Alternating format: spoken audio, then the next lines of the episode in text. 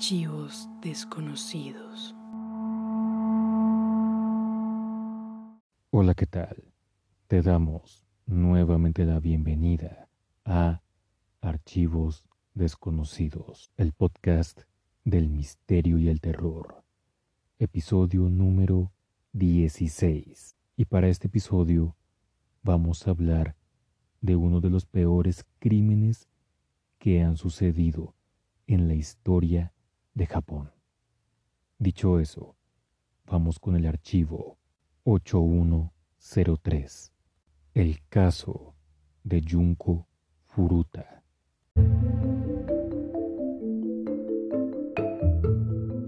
Antes de comenzar, queremos advertir una cosa.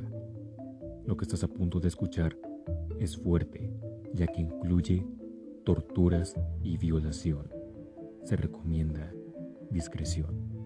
Hay diferentes versiones de cómo arranca esta historia.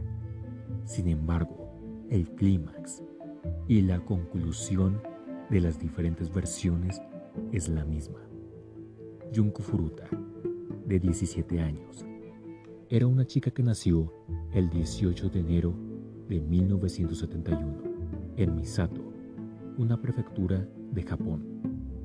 Venía de una familia muy humilde, pero eso no fue impedimento para que ella recibiera sus estudios escolares. Junko siempre se esforzaba en sus estudios. Era la primera de la clase y le iba muy bien en todas las asignaturas. Poseía una buena relación con sus profesores y compañeros escolares. Gracias a eso, ella era muy popular.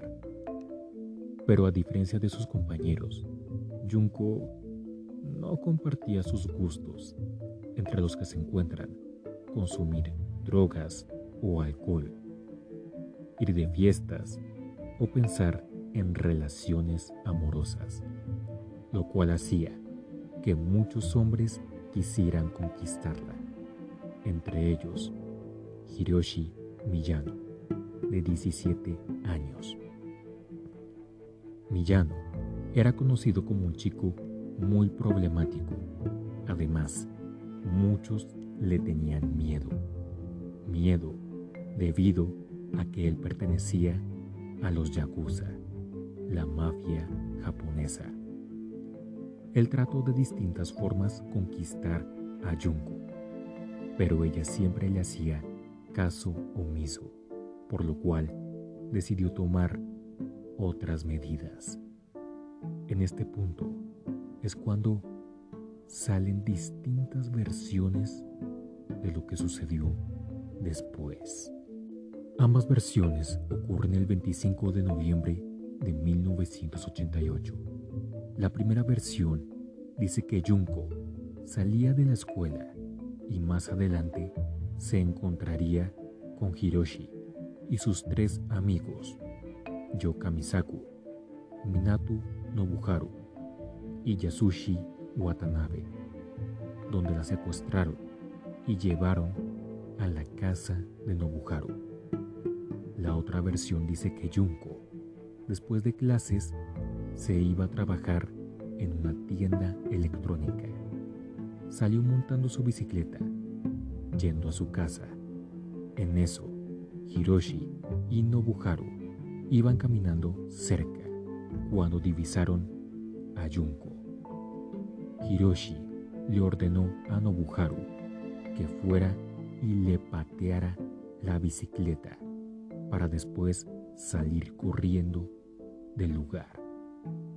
Una vez que Nobuharu hace eso, entra Hiroshi en escena, argumentando que casualmente iba caminando y vio cómo la pateaban, a lo que le ofreció a Junko llevarla a su casa. Y ella aceptó. Sin embargo, Hiroshi no la llevó a su casa, sino a un almacén abandonado, donde la violó y amenazó, diciendo que si trataba de pedir ayuda, la mataría. Luego de eso, la llevó a un hotel donde la violó de nuevo. En eso, llama a sus tres amigos y les cuenta lo que está pasando, para que al final se reúnan en un parque. Una vez reunidos, optan por llevarla a la casa de Nobuharu. A partir de este punto, ambas versiones son iguales. Cuando llegan a la casa, les dicen a los padres de Nobuharu que Junko era la novia de uno de ellos y los padres no le prestan mucha importancia debido a que notaron la presencia de Hiroshi y sabían su vínculo con los Yakuza, por lo cual le tenían miedo. Acto seguido, llevaron a Junko al ático de la casa.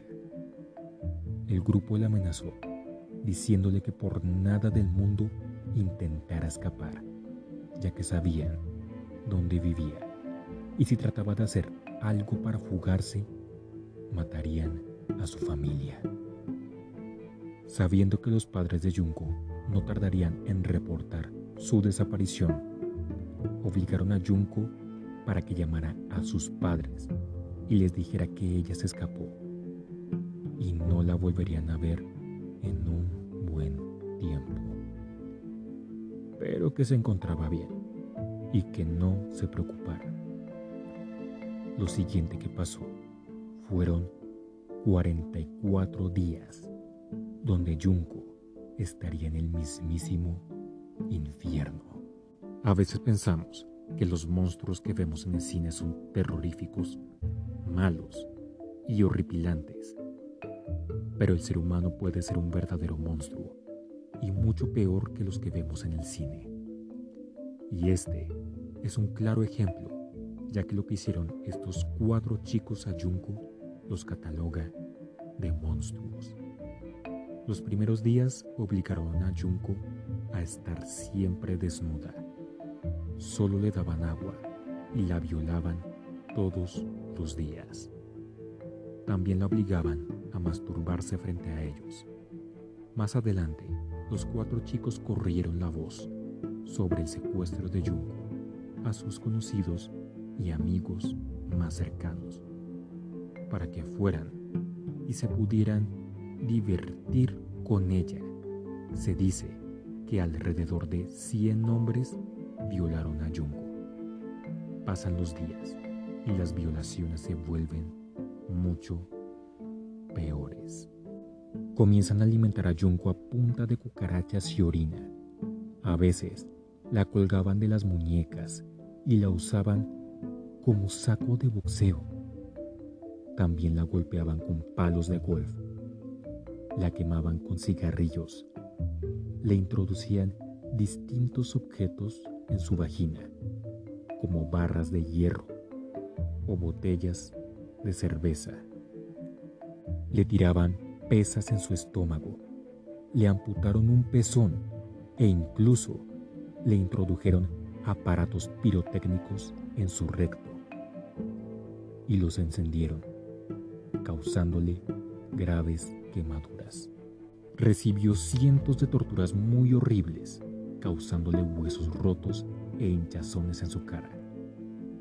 Tal era la gravedad de las torturas que Junko perdió el control de su vejiga y esfínteres, lo cual hacía que se orinara y defecara en el suelo donde estaba.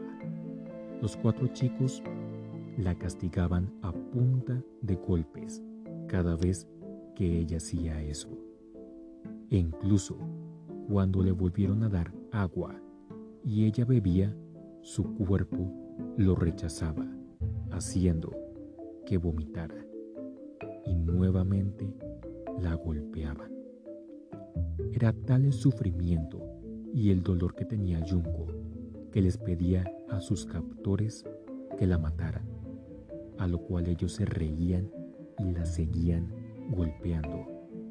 Y debido a las torturas de su cuerpo, entró en un estado de putrefacción, emitiendo un horrible olor, causando que sus captores perdieran interés sexual con ella por lo cual decidieron secuestrar a otra chica, esta vez una chica de 19 años.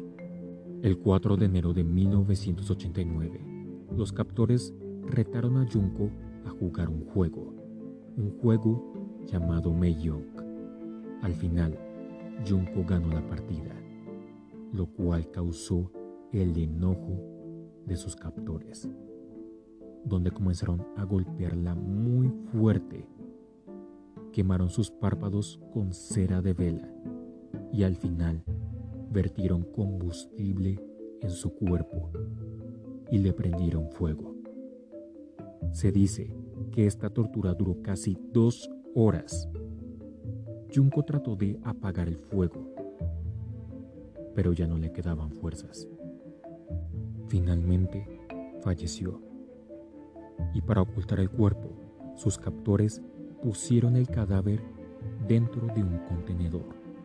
Un contenedor lleno de cemento, en una zona muy alejada, para que nadie pudiera encontrar el cadáver.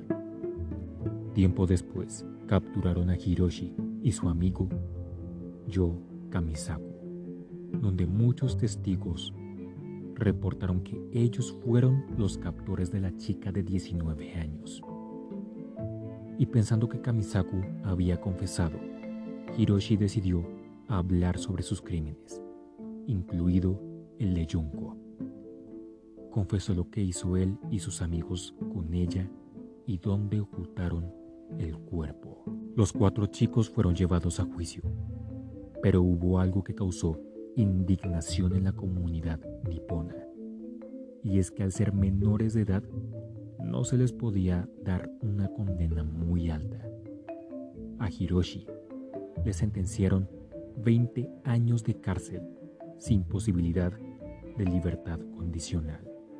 Nobuharu fue sentenciado de 5 a 9 años de prisión. Watanabe de 5 a 7 años y Yoka Misaku a ocho años de prisión. Actualmente están en libertad. Tres de ellos cambiaron su identidad. Al final, la familia de Junko recibió 50 millones de yenes. Pero eso no cubre el dolor y la tristeza de la familia por la muerte de Junko Furuta.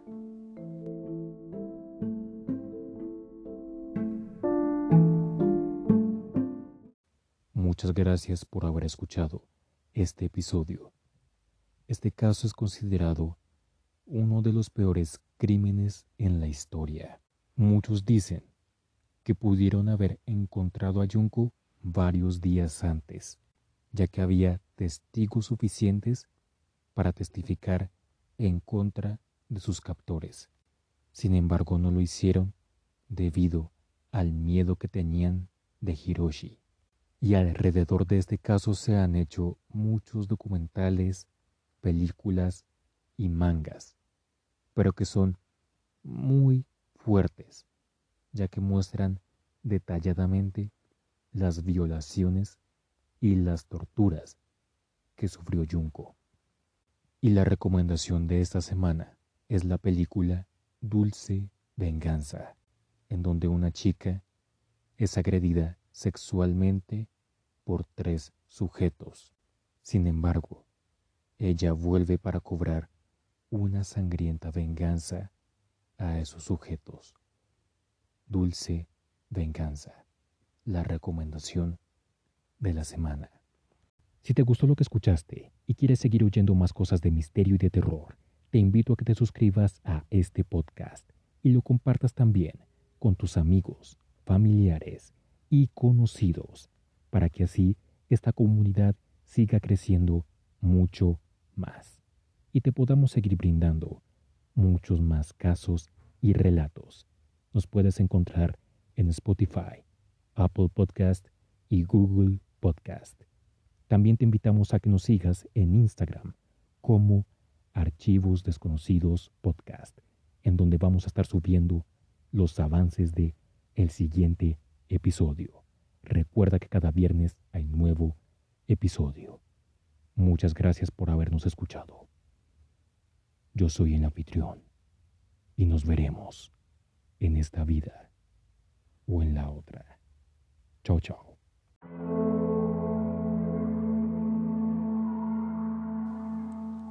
Archivos desconocidos.